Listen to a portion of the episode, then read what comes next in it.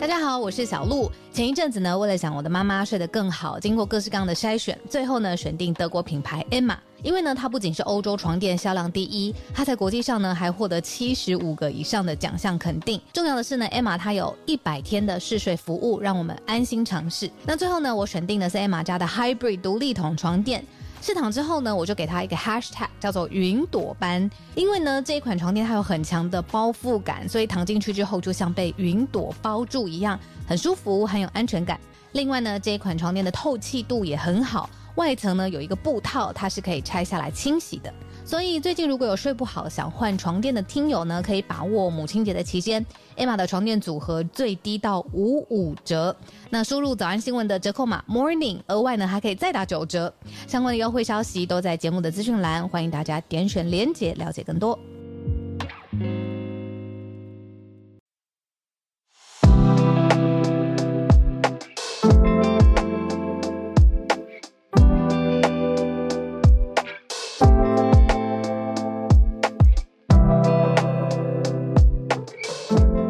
嗨哟，大家早安，欢迎收听二月七号星期二的全球串联早安新闻。我是浩尔，大家早早早早。我现在人还在北海道的札幌，晚点要搭飞机，所以才会在半小时之后跟小鹿交接。那在昨天跟林世璧孔医师说了拜拜，孔医师回到了东京了。那我的行程则是从札幌待会就要飞回台湾去了。呃，这几天在日本很受医师的照顾，非常的感谢。那我也因为这一次的旅行，更仔细的去看了林世璧的部落格，我觉得真的很多丰富的资讯，很强大。就医师的资讯整理真的是超级详细，而且会更新，就很像我们平常在整理新闻，会写说啊，现在的撰写时间是几月几号，可是过了。也许几个月或几年以后，很多资讯会有翻新嘛？那医师就会写说更新时间几月几号，我就觉得哎，有点像在看新闻资讯网站。但我觉得这是尼斯比布洛格很大的一个特色。总之呢，非常感谢孔医师。那也很感谢美代子游日本 包车服务，还有王子滑雪学校，让我平平安安的下山了。觉得美眉真的很强，医师的小女儿真的很厉害，小小林妹很会滑。那我呢，就平平安安学会了刹车，我非常的开心，而且是一个很愉快的体验，因为我我竟然完全没有跌倒，哎，就教练教的很好，而且滑完以后就知道，哎，自己有一些可以再加强的地方。总之非常的愉快啦，还有跑了很多 first love 的地方。那听说今天晚上医师跟 Nobuhiro 好像会再开一个房间，所以大家有兴趣可以去关注一下。我在一个活动结束以后，应该会赶过去线上跟他们会合，也聊一聊我们这次 first love 跑的一些点，很好玩。大家可以去看日本自助旅游中毒者的脸书，有我的照片哦。好，那今天在正式进入盘点新闻四题之前，还是有一个社群的题目，呃，跟大家分享一下，是有听友投稿给我的，就是说，哎，有一个事情，你有没有注意到？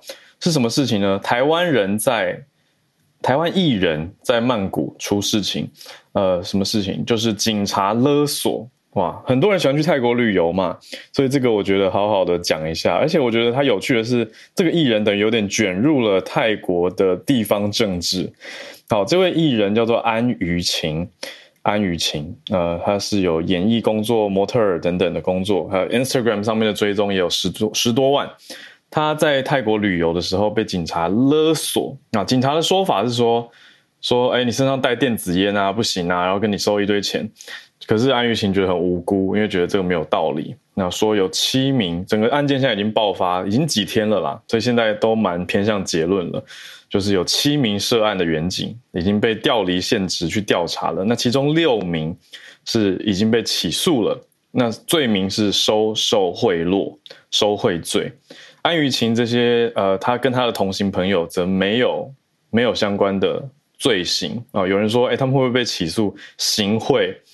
但因为他们是被勒索的，所以没有问题。安玉婷是在上个月初的时候，一月初的事情，在 Instagram 发在自己的现实动态上面讲这件事情，说：“哎，他搭车就警察临检，跟他要钱，然后就爆炸开来了。可是泰国当地的爆料型政客可以这样讲吗？总之就刚好拿到这个料，那这是一个非常 juicy 的料，所以他拿去爆，那也得到了很大的声量。那刚好就在当地人民对于警察的一些反对声浪跟政府反对的声浪里面，又推波助澜了，加上了一波。那泰国警察因为之前才有一个事件，就是有中国的网红揭露说，哎，你只要花钱，其实警察就会帮忙护送你哦。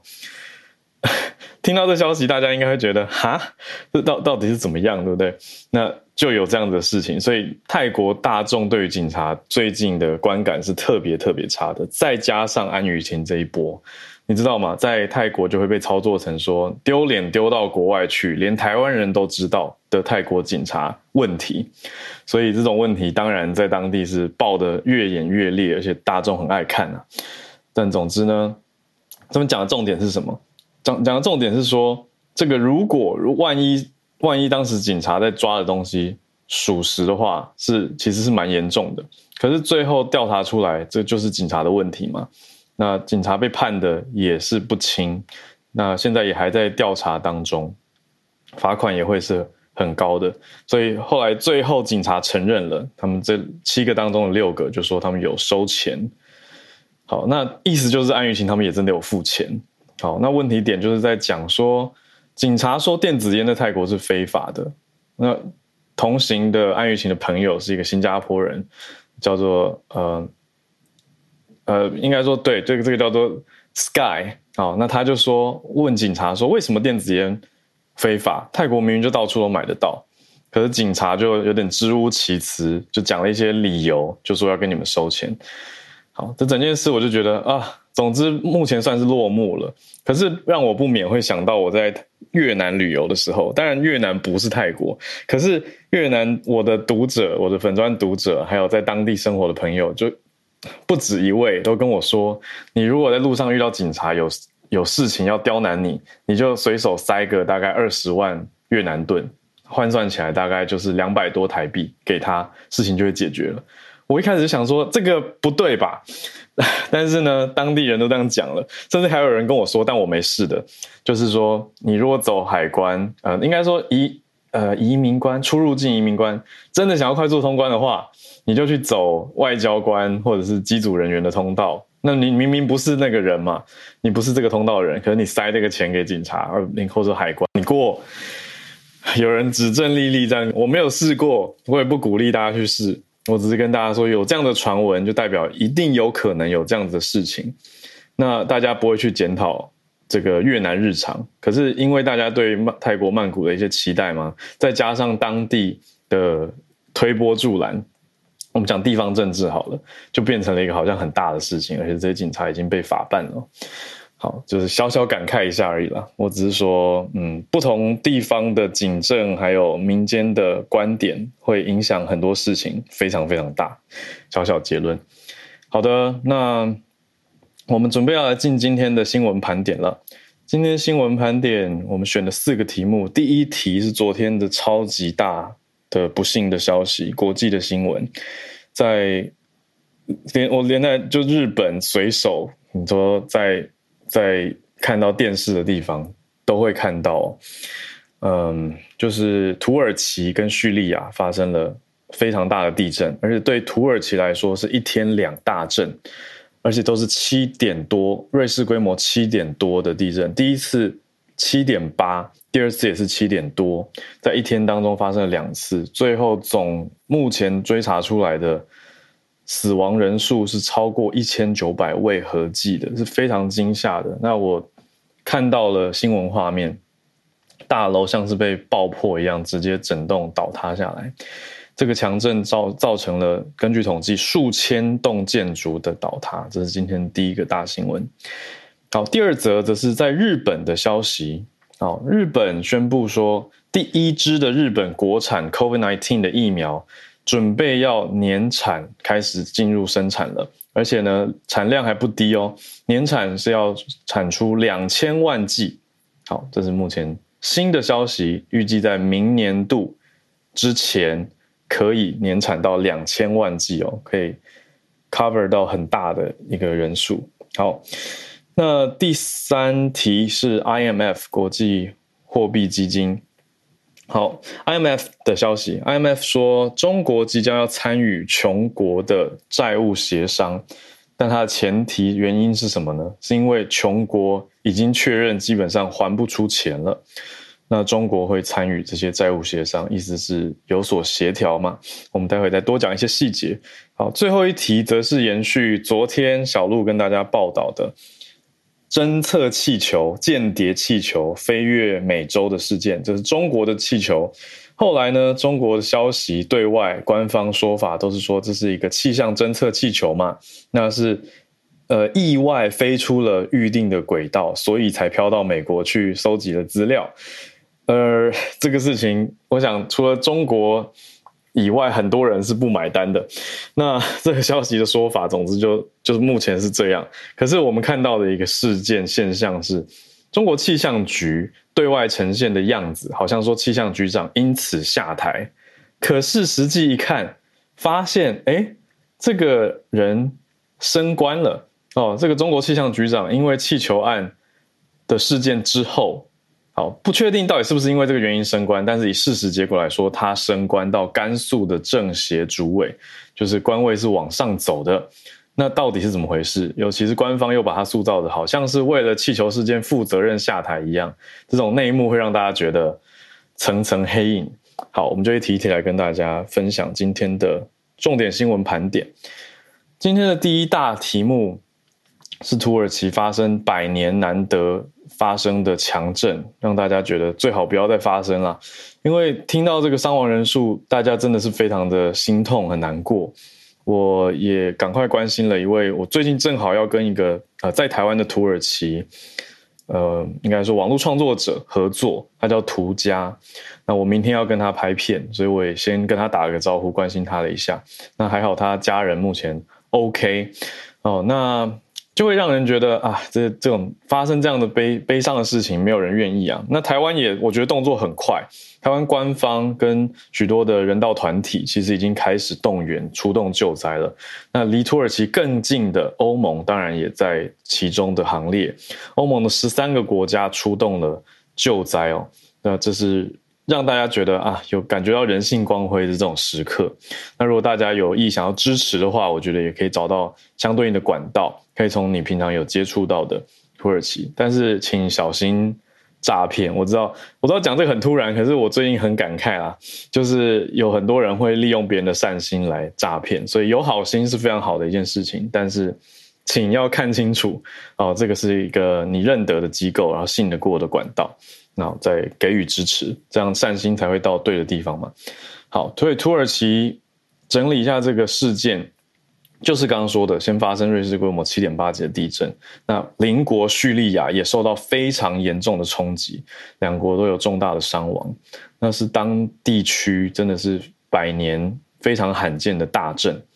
那欧盟启动的这个机制比较特别，它叫做针对非会员国的平民保护机制，是 Civil Protection Mechanism。这个平民的保护机制，意思就是说，虽然你不是我们的欧盟会员国，但是我们动员欧盟的力量来救灾。所以包括了哪些呢？保加利亚、克罗埃西亚、捷克、法国、希腊、匈牙利、马耳他、荷兰、波兰、罗马尼亚。这十个是会员国，那这十个国家的救灾队已经前往现场。除此之外呢，另外的啊有意大利、西班牙，还有斯洛维尼亚，他们是个别跟土耳其提供了救援队的支援。那欧盟也有一个相关的管理中心，叫做紧急应变协调中心 （Emergency Response Coordination Center），它跟土耳其政府是保持密切联络的。可见欧盟是非常非常关注，也希望能够。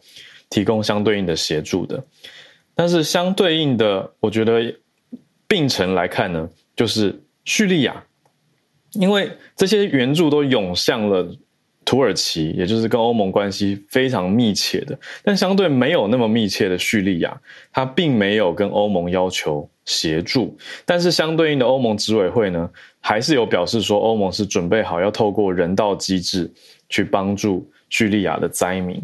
好，所以我觉得还是感觉到人性的温情啦。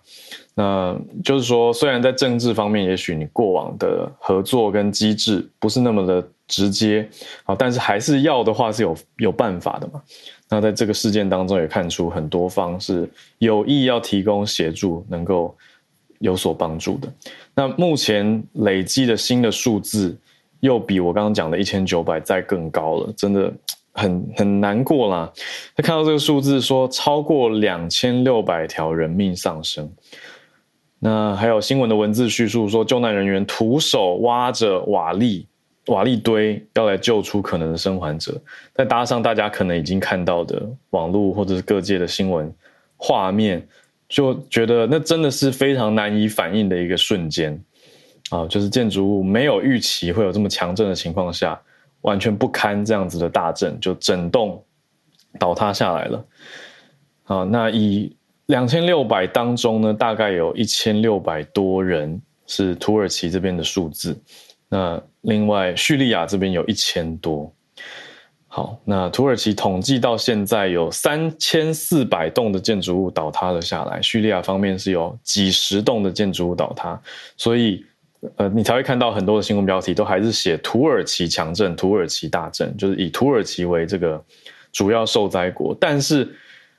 并不是这样比的，对吧？就是叙叙利亚几十栋建筑物，还有一千人，也是受到非常大的打击跟受伤。所以可以看到，世界卫生不只是欧盟，世界卫生组织也有提出关注。那也告诉法新社说，很不幸，还是在现在灾情地震当中会看到类似这样的情势。那也预期接下来的死伤通报会在增加。好，那台湾搜救队已经前往土耳其了，而且即将还会在今天的上午出发第二批，还会再派出九十人，也就是今天七号的时间会送出哦。那可以看到，我觉得是一种很温馨的的状态吗？这样讲，就是台湾除此之外呢，还有捐助了二十万美元，大概六百多万台币的捐助款来帮助土耳其。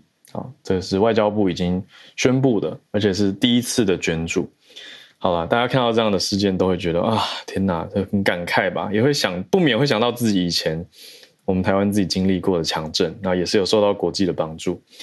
好，那我们来到今天第二题，第二题是日本的大消息。好，日本的大型药厂叫做第一三共，我想很多人在药妆店可能有看过，或甚至购买过他们家的产品哦。但这个大型药厂呢，它现在以它为首而研发的 COVID-19 疫苗，预计就在明年度之前可以年产到两千万剂。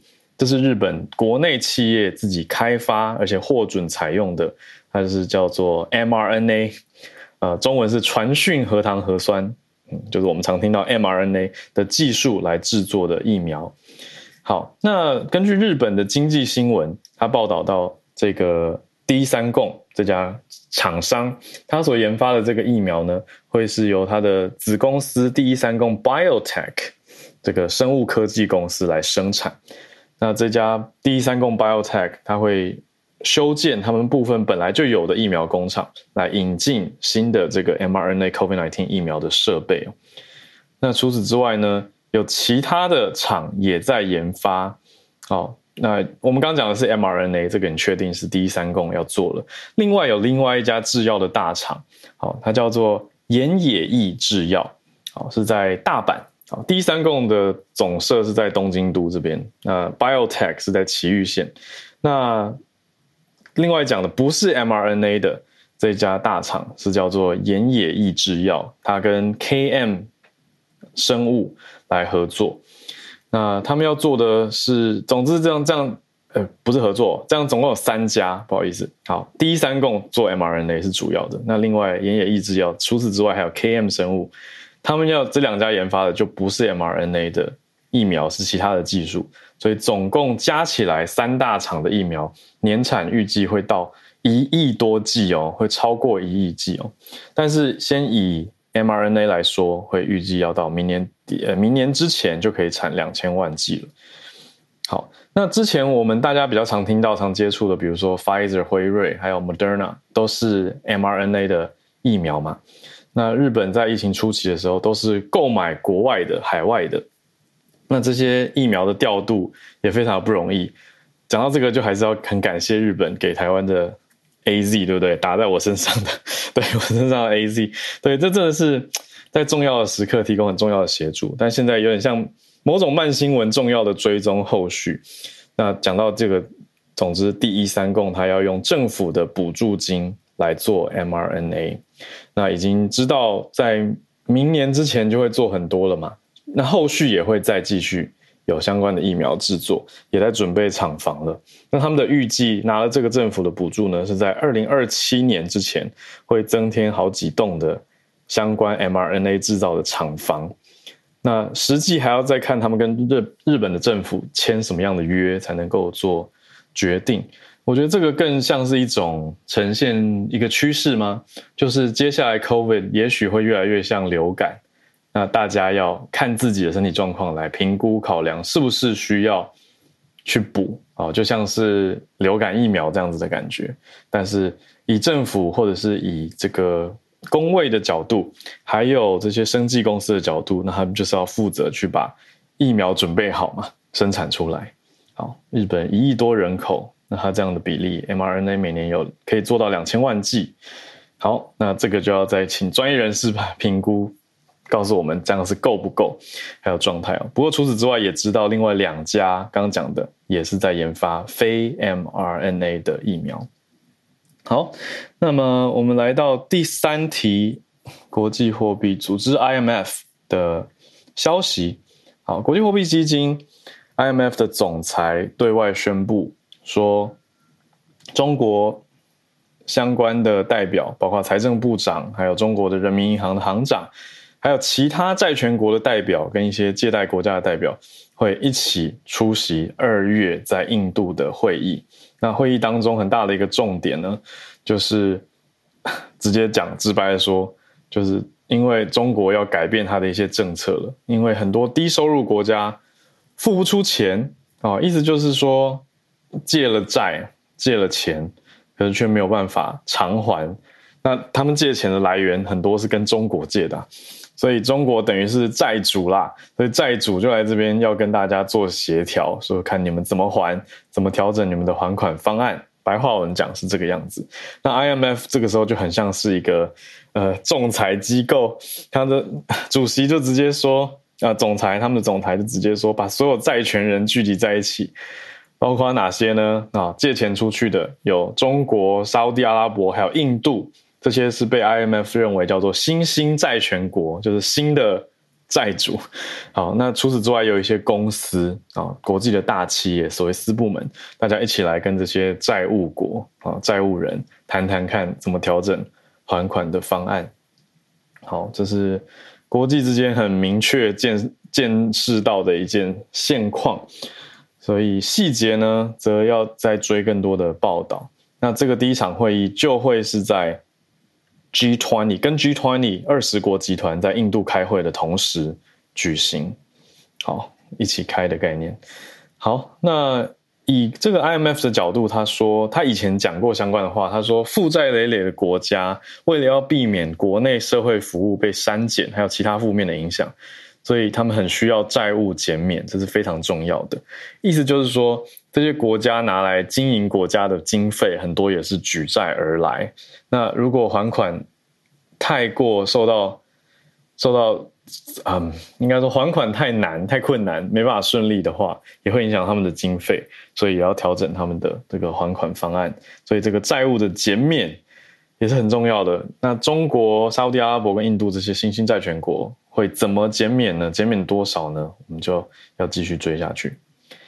今天的最后一题，接着刚刚讲到的中国，就是也接续昨天小鹿跟大家讲的这个间谍气球的事情。我们发现到中国气象局的局长啊，在官方的免职名单当中有出现哦。这位前局长叫做庄国泰，他出现在国务院的免职官员名单。那各方媒体怎么看都觉得，嗯，看起来很像是让他下台了，好像是在为这个间谍气球的事件，或者你说讲侦察气球啦，严格说起来不是间谍嘛，嗯，难讲。好，但总之就是说这个气球的事件，好像他负责了，好像他下台了。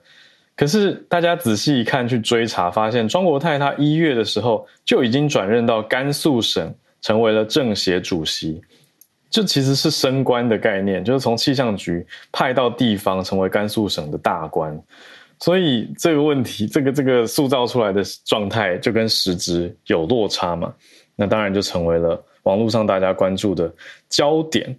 哦，这个当中大家在想的是说，哎，你这这个侦察气球进到美国领空，然后中国就官方对外先说这个无人飞艇，先说它是飞艇，然后说强调它是民用的嘛，civilian，那说是用在气象科学研究等等，结果后来说是被风吹离了自己能够控制的轨道，那飞出了预定的航线。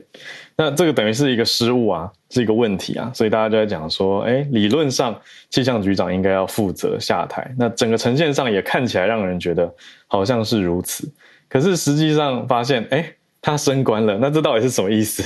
这代表说，嗯，你这个气球到底是真的不小心飞出去的呢，还是说？气象局长接受到了一个重大的任务，所以完全漂亮的操作完毕了以后，就让你升官成甘肃省的最大官。这个是大家在批的东西。那实际上到底如何，我们当然很难得知。可是结论来说，他就是升官啦。好，所以以上就是 我们今天的新闻盘点。好，从今天一开始的社群，还有。嗯，呃，这几天的小旅程跟大家小聊，那再来进到这个严肃的消息，就是土耳其叙利亚的强震，还有日本即将要首支国产的 mRNA 疫苗第一三共，另外也有另外两家非 mRNA 的疫苗嘛。好，第三题则是 IMF 的消息，好，中国要去跟跟他借钱的这些债务人好好聊一聊。那最后一题则是中国气象局长，实际上是。升官了，紧接在这个气球事件之后，好，那我们的新闻盘点到这边差不多告一个段落，我待会准备要来接棒给小鹿，我要去搭飞机了。我刚听你说，早早，我刚听你说不小心气球飞出去，还是。我觉得这太不小心。我昨天就在看 CNN，然后看到 Will Ripley 在讲，然后他的语气也是非常的有点嘲讽，是吗？对对，就是有一种大家非常的怀疑，我就觉得他很好。对对啊，真的是哇，升了官，气球高升，他也升官了，一起飞升。对，好，没问题。但是气球最后被击落，然后 CNN 的标题写 Over 美国，中国觉得 US overreacted。我就觉得啊，就是觉得他才 overreacted，他全场 overreacted。好，那也欢迎全球串联的大家可以来举手跟我们分享消息。好，那接下来就交给小鹿了。好，好儿放心赶飞机，看大家留言。好，我跟大家一起听的。好，今天四题盘点，我刚才也全部都听到哈尔的盘点了。那我们现在八点三十分，刚好。这个时间，大家欢迎举手上来跟我们分享今天想要聊的。哎，我看到孔医师今天刚好在，而且在第一排黄金席次，赶快就邀请孔医师上来。然后有翠翠，然后哎，就是稍等一下，因为我先邀请了孔医师哦，我先请孔医师跟我们聊聊。孔医师早，嘿，大家早，我在东京，我知道，我就想接续刚刚浩尔讲的这个。日本的国产疫苗，嗯，的消息跟大家稍微讲一下。好，哎，等一下，我开，好，等一下，没问题。好，现在声音可以哈，很清楚。好的，那个，呃，浩尔刚刚报的是第一三共这个很大的制药公司研发的 n r n a 疫苗，新冠疫苗，那就是跟 BNT、辉瑞还有莫德纳一样的嘛。那其实这个是日本第二个。正式申请，它是一月十三号递件的哦，就希望得到日本后老省的承认的第二个疫苗了。第一个刚刚浩尔也有提到，就是用次单位蛋白的盐野易做的，这个反而动作比较快。嗯，那可是第一三公有点后发先至的感觉哦。那他是第二个递件申请，然后野心很大，说希望能年产两千万剂。那这个我可以再做一些比较详细的背景说明，是因为哦，以后也许很多国家现在的方向都是流感化嘛。那我们可能也许不是每个人，可是大概有一群人会像流感一样，也许每一年。甚至该脆弱一点的人，可能是每半年需要追加嗯嗯加强剂。那他可能需要每一年都要换株。你知道这个变种病毒一直在变嘛？嗯其实流感也是这样啊，流感每一年都在做拆新的，今年会流行的病毒株，然后大概早在半年前就为冬天、秋天做准备。嗯嗯，那所以嗯现在在在大概上个月，美国有开过会，呃，英国也有宣布他们今年准备打疫苗的政策。有兴趣大家可以去听我上礼拜有一集专门在讲这个哦。那初步美国、英国现在不太同调，我们可能还要看一次。美国初步是说，他希望 FDA 哈、是往每一个每一个人哦，一年都要追加一次，嗯的这个方向走。然后呢，有部分的人可能一年需要两次。这个嗯理论基础是因为，比方说六十五岁以上的人，嗯那个打疫苗之后的效力下降，大概是半年左右。我嗯我现在说的是防重症的效力哦，嗯不是防感染，早就不是防感染了哦。嗯嗯那所以他们往这个方向走。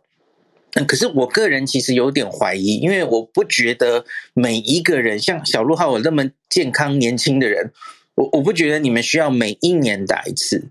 嗯那因为我们要能回答这个问题，我们应该要告诉大家，呃，比方说你已经打了三剂、四剂疫苗了，那你后续又有自然感染，那请问你的防重症的效果到底可以维持多久？嗯嗯嗯不知道，这是没有答案的。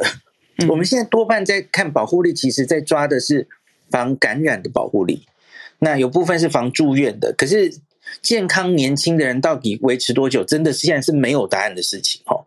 我个人觉得，其实一年甚至更久应该是很合理的。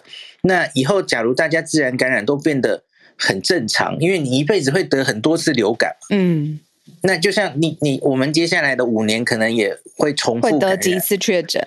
那这样再感染之后，其实就是再加强你的保护力，嗯那你你就越来越不容易重症。理论上应该是这样，应该是犯不着所有的人都需要每一年打一次。OK，呃，有部分的专家还有我自己都是这样的意见然后。嗯那我补充一下，英国怎么想？英国其实很明显就跟美国想的不一样。英国已经公布他们今年哦，他们也是跟去年一样的计划，他们会有一个 autumn booster，就是今年的年度呃打一针，就是在秋天开始之前，九月一号。然后呢，他们是规定说，在重症风险比较高的人去打就好了，不需要所有的人。那他说 higher risk of 呃重症这样子，这些人需要。那很明显一定是老人家嘛，或是有慢性病的人。那他另外规定了一个 spring booster，就是春天的加强剂，就是一年可能需要打两针。那这种就是最高风险的人，比方说就有癌症的人，然后非常非常极端老的人，这种人才需要一年打两针。还有小小孩，大概小于一岁或两岁的这种小小孩。那英国是往这个方向规划哦。那所以日本看到这个趋势哈，因为呃。以后应该就是只有 mRNA 疫苗可以这么快速的改动这个成分，然后可以很快的把新的次世代疫苗做出来。嗯这一次的这个第一三共应该还是做旧疫苗，它做的还不是次世代了哈。嗯可是既然它是 mRNA 的技术，它应该是很快的可以呃把新的疫苗做出来。像美国现在的规划是希望每一年的六月底。嗯先猜今年会流行的病毒株，然后在九月一号左右如期把疫苗量产出来让大家打。这样的 schedule 哈，嗯次世代疫苗应该是赶不上的，因为它太它没有办法紧对对太嗯 tight 了，这两个月左右哦。嗯那所以呃，我觉得以后大概 mRNA 疫苗一定是以新冠的疫苗来说，大概是主力。所以日本其实就是也很希望不要不要依赖国外哈，因都要跟国外买，然后没有自己的研发能力是比较。嗯比较不好，终究比较不好，他们要有自制的能力，所以终于他们走到这一步了。嗯嗯，理大概。跟大家补充一下，谢谢。医师今天晚上十点钟会开房，对吗？对我会讲这次北海道的一些东西，然后特别是因为浩我刚看完《First Love》嘛，对他非常喜欢。我们这几个人里面记忆最深刻的，所以我们就带他跑了好几个景点，所以 有我看到照片了，对对对，也会邀请他十点半来跟大家一起聊聊。对对对。好好，那大家可以继续追，医师在今天晚上十点的房间，然后二号十点半会加入这样子。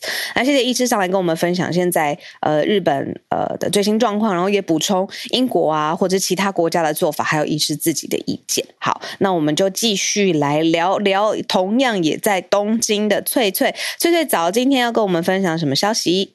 嗨，大家早安，小鹿早安，早。哦，这个东西其实我在去年有大概跟大家讲过，就是有关于日本的农产品现在在国外的出口量已经达，就是去年的话是达到了，就是一点四亿。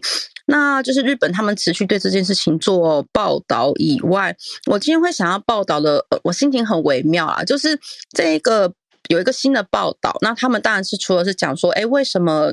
农就是什么讲，农产品会持续增加，当然包括跟我们讲的，现在因为疫情开始消减，那其实所谓的核食就是日本的这些料理啊，又在海外重新的燃起来，就是说。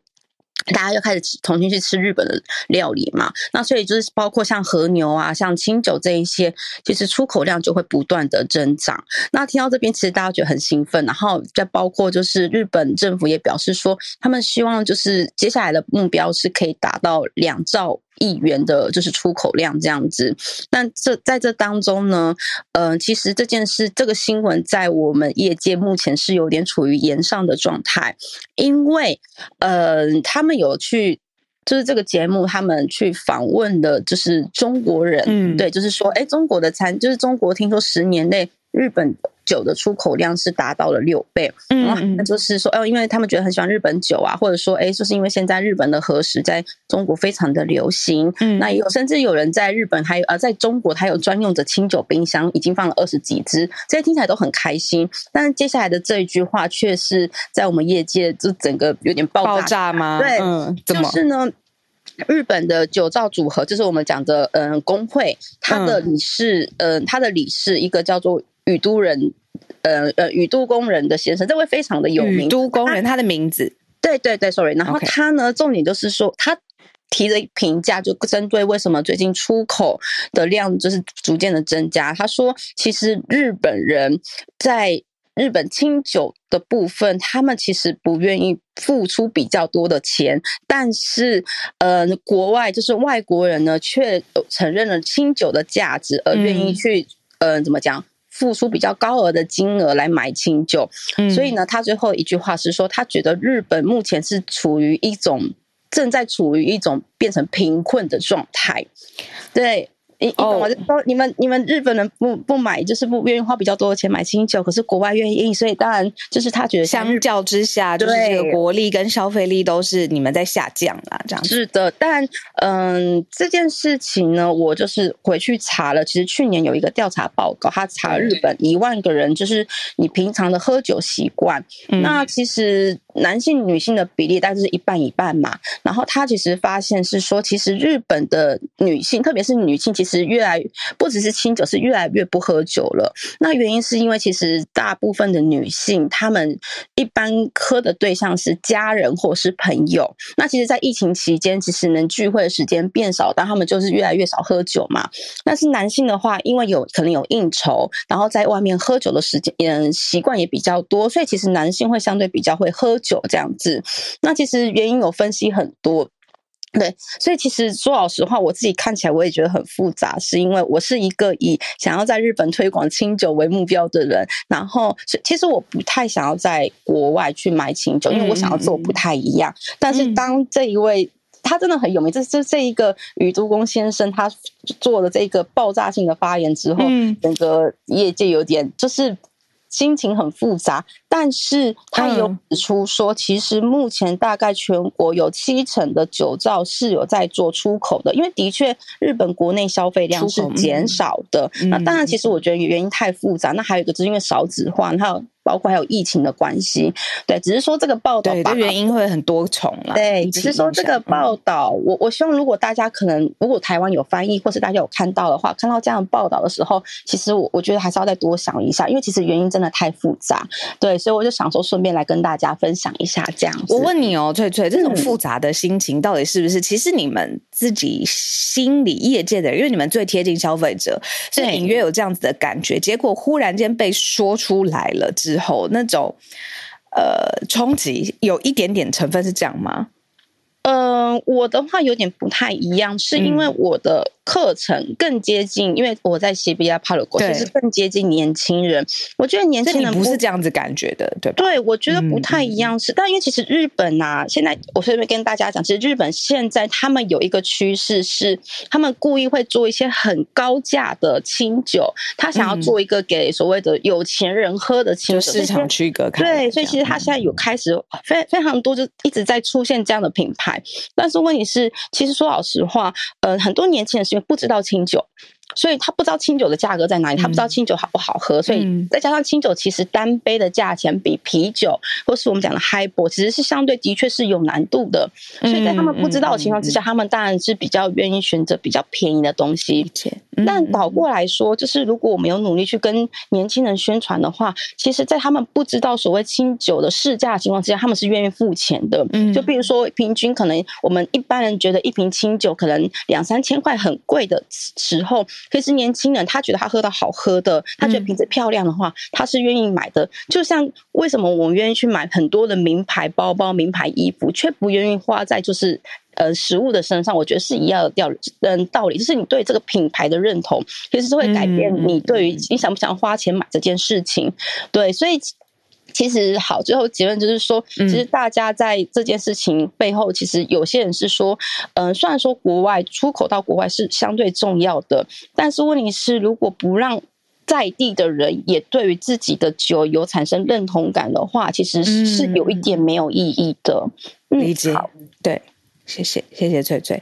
你看哦，就是酒商啊，然后消费者啊，或消费的风气文化，它是一个非常非常呃多层次跟立体的。那翠翠因为推广清酒，然后是在地的业者，他最理解。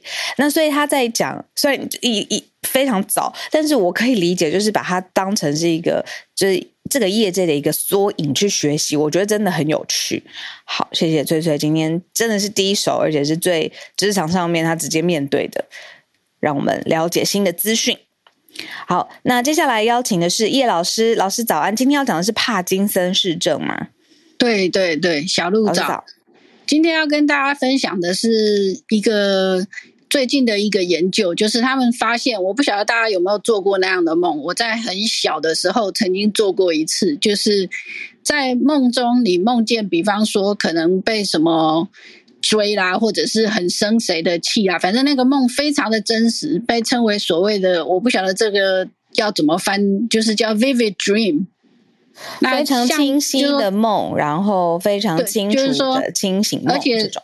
对，呃，跟因为清醒梦是所谓的 lucid dreaming，哦，又是 lucid 另外一 dreaming 个哦，对，lucid dreaming 指的是说你在梦中，但是你很清楚那不是梦，那个是哦，你很清楚知道你不是梦，你觉得是真的情况就是说你。在做，对，就是说你知道你在做梦，那叫 lucid dreaming。哦，你知道你在做梦，对对对，OK，好。对 Vivid dream 那应该是就是真的就是只是很很身临其境啦，觉得像很真实的这样子的感觉。对，就是大概可以翻成逼真的梦吧。然后逼真到就是说，你真的会动手，比方说你可能会你拿东西打人，那或许下一哦，你会有这样的下一秒动作，嗯，你就惊醒了，因为发现说你真的打了某一个东西，然后你被你自己手的动作给惊醒了，这样就是说这样的梦被称为所谓的 vivid dream。那他们最近的研究是发现说，这种所谓的 vivid dream 其实啊、呃他们发现它跟帕金森氏症有关。哎呦喂呀，嗯，对，因为帕金森氏的研究一直很重要，对不对，老师？对对对，嗯因为他，我觉得帕金森氏症是一种很残酷的疾病，因为整个过程中病人的头脑是清醒的，但是他看到他逐逐渐的失去了行动能力，那到最后甚至于就是说需要人家来照顾。就是阿兹海默症是慢慢的，就是说在那个意识上面慢慢的失去。那像那样子的话，痛苦的是他周遭的人；但是帕金森氏症的话，不但周遭的人痛苦，病人本身也很痛苦。就是他慢慢的失去行动能力，那到最后就是完全需要人家照顾，可是头脑是清醒的。那这个他们发现说呢，这个就是那个 vivid dream 哈，就是这种所谓的叫做逼真的梦，然后造成你的就是可能你会就是说，而且会一定会造成付诸行动这样子的梦境呢，如果重复出现的话，大概呃。百分之七十以上这样子的人呢，在十到十二年之间会出现帕金森氏症。哇塞，十到十二年哦！所以大家赶快回想一下，大家自己的做梦类型到底是什么，对不对？平常，然后这个呃梦梦里面的状态跟自己现实状态是怎么交互的？这样。老师，这个研究呃，怎么说？就是十到十二年是会让人很紧张啊。其实我觉得十到十二年这个时间拉得很长，嗯，所以一般人大概比较不会，比较不会去注意到。但是他们是因为事实上，从这个疾病就是帕金森氏症最早。的最早的记录是在一八一七年，嗯，那那个时候呢，记录的人就有留下，就是说，包括说那个人会做这种逼真的梦啊，然后在梦中实际上就是说手脚乱动，然后把自己给惊醒啊等等。可是，在过去大家一直都没有特别去注意到这样子的梦跟帕金森氏症，嗯嗯，对之间的关联。那直到最近，就是他们。一开始是有人注意到，然后开始进行一个小规模的追踪研究。嗯，那后来呢，就变成说他们追踪了一千多个人。那那一千多个人里面呢，有七十四 percent 在十二年之内都出现了这个帕金森氏症。那那其实不只是帕金森氏症啦，就是帕金森氏症是主要的。那另外还有就是其他的就是神经退化性的疾病，嗯嗯，也跟这个有关系。那当然就是说这个其实是就是说等于说，因为帕金森氏症主像这一类的所谓的神经退化性疾病，主要是出现在老老年的族群，那尤其是男性比较偏多，嗯，所以如果说啊。出现，如果说最近就是说，比方说出现这样子的梦的频率有点高，或许可以考虑去医院检查。OK，好，谢谢老师，老师把这个研究。呃，两者之间的关联啊，点出来。那大家可以想一下，我看聊天室大家有在分享自己做梦的那种类型啊，然后状况这样子。然后呃，也有说，尹类也有说，这个帕金森症它本质上面就是一个动作障碍，所以这个是一个研究人员发现出来的关联。谢谢老师今天跟我们分享。那身体健康真的很重要，十到十二年的时间，像刚才老师说不算短嘛。那之前的定期追踪啊、健康检查，还有特别注意自己的身体状况，也是可以提早发现。好，那我们接下来呃连线到香港的本奈，今天要讲的是呃法案相关的问题嘛？本奈早安。Hello，早安，小鹿，早安。嗨，早安。就呃，我今天想要分享两个，就是关于香港一个相关的消息。第一个是，有很快讲，就是呃，这个礼拜呢，就是呃，从今从上昨天开始呢，香港跟大陆的就是完全通关了，就是呃，完全双方两边呢已经没有任何的限制，就是可以呃不用 PCR，也没有说人数的限制，可以完全就是在呃香港跟中香港中国大陆就是来回是没有限。限制的，所以就之后我就看，其实礼拜一的时候就已经就看到很多，就是大陆游客已经来到香港旅游了，所以这个是第一个我想要分享的消息。然后第二个分享的呢，就是其实这个是呃从呃也是这个是国安法相关的消息，就是这个呃之前就是一个三，这是一个呃。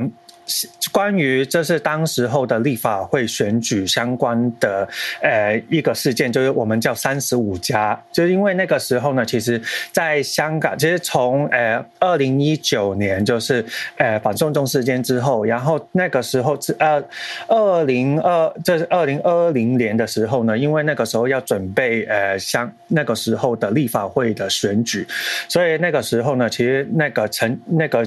在香港的这法律系的呃教授，就是戴耀廷教授呢，就就他就呃就是呃其。呃 w a s up 的一个 idea 就是说，那个他，呃，说，因为我们香港的立法会呢，其实有因为因为是有。七十席那个时候，所以他那个时候呢，想要做那个，如果是超，如果这个立法会的那个人数的，如果泛民主派的话有超过三十五人的话，他可以控，他可以编成是一个可以控制一些法律的，就是呃条文的，这可可以控制法律条文的通过。比方说有一些不利于就是呃香港人的一些消息的话，他其实可以用这个三十五人的那个限人数。人数要求呢，可以把它去就是控制，然后但是呢，其实那个时候呢，其实这个呃国安法的，其实那个呃这个是这一件事情呢，其实从也是刚刚好就是国安法实施之后才呃这个这个呃这个。提案呢发生的，所以其实算算是他在这个呃香港国安法里面这四四之后的发生的一个其中一件事情，所以那个是这一次呢，其实所以从呃在。当时候呢，其实才二零二一年的一月开始呢，其实陆陆续续呢，就一开始政香港政府呢已经开开始了一个大规模的收捕，然后其实当时候，其实现在呢，其实这一所以这这呃昨天的就是有四十七位泛民主派的人士呢，其实昨天呢就是在那个呃西九龙的裁判法院呢，嗯，这因为那个呃这。开审，然后其实有十六名呢，暂时还是不认罪。然后昨天呢，有两名被告呢，就是呃改为认罪。所以其实，所以就呃这个十六名的话就。这十六个，其实这一次呢，其实一这个意思刚刚这个呃初选案的开始，其实还有一段长的时间。嗯，但是呢，其实从我们这呃之后，我们再有其他一些新的报道可以跟大家分享。但是呢，在呃这一次，我我们可以想象，从可能会看一下那个时间线。其实从二零一九年到现在已经也三年了。然后二零一二年的时候，一月的时候，范明呃主派被逮捕的人，其实有。有很多已经从逮呃逮捕之后呢，这还是没没有被批准保释。其实他们已经有很多人，其实其实，在从二零一二年开，从一二零一二是不好意思，二零二一年被逮捕开始之后，已经。其实被扣押了两年，其实没有出来的。然后其实这一次看到的，其实呃，这个，然后他们被控诉的法律的罪名呢是呃串谋颠覆国家政权罪。其实，在国安法的那个法律条文里面的话，其实算是比较呃算算是很严重的其中一个罪行。可以，其实可以，如果被呃确认确认是呃就是。呃，有罪的话，其实可以监禁的话超过十年以上。所以其其实这一次呢，其实这呃这个也是一个很大的一个呃大罪名的那个审判。其实昨天呢，其实有很多人呢，就是排队到就是去听审。其实有很多的。也也也，但是他在排队的时候，其实也有很多，就是他们排队的，就是有有一些排队党的出现，也是排队的。这他们被记者问说他们是发，这是你要排什么东西，这排什么事情？他们有很多人也是不懂，他他们也不知道里面的发生什么事情，也要去排队的。所以其实有很多就是想要去听的人，反而听不到。然后还很多是其实。相对的，就是一呃一一些阴谋论的，就是他不让一些人去听，有一些人就想要去不让一些人卡住位置，嗯，卡位置，不然他们去听到这件事情。所以这个因为是今呃这呃开审嘛，所以这是这个法这个诉讼也是有很大一段长的时间，所以其实慢慢呃我会继续慢慢会慢新闻给大家分享。就以上，谢谢。好，谢谢 Bernard。时间真的拉的蛮蛮长的，像刚才 Bernard 说的，从一九年你看一直到现在。然后我就是刚才不是有四十七人在西九龙开庭审理嘛？然后其中有人是一群人十多位是不认罪，但是其中有两位也是改变了他们的原先的立场还有做事。呃，不能说改变了，就是他们当时是已经确定是改为认罪的状况，那我就觉得这些人的权益啊，还有这个审理的这个合法性，其实真的是很需要长期的了解，然后追踪。所以也很谢谢 Bernard 在你在在地，然后把在地你看到的消息，然后直接告诉我们。昨昨天还有这一周。好，那今天时间八点五十六分，然后特别谢谢东京的翠翠孔医师今天也上来，孔医师今天晚上还有房间，还可以追踪一下孔医师的呃开房的行程，晚上十点钟，然后还有叶老师今天讲到帕金森氏症跟梦哦 vivid dream 之间的关联性，然后还有 Bernard 带来的就是现在管法。最新的审理哦，好，然后呃，今天我们的串联到这边告一段落了。明天同一时间，因为浩尔已经回到呃台湾了，所以呢，我们就因为基本上今天晚上他就会已经先上线了嘛，对吧？所以明天我们会合体，早上和大家一起见面，早上八点钟的时间跟大家。准时全球串联早安新闻，我们明天早上八点再见哦。然后祝福大家今天嗯出门的时候，然后在外不论是办事情、工作，然后面对家庭哦，所有自己想完成的事情都能够心想事成。好，我们明天再见。今天房间到这边告一段落了，大家拜拜。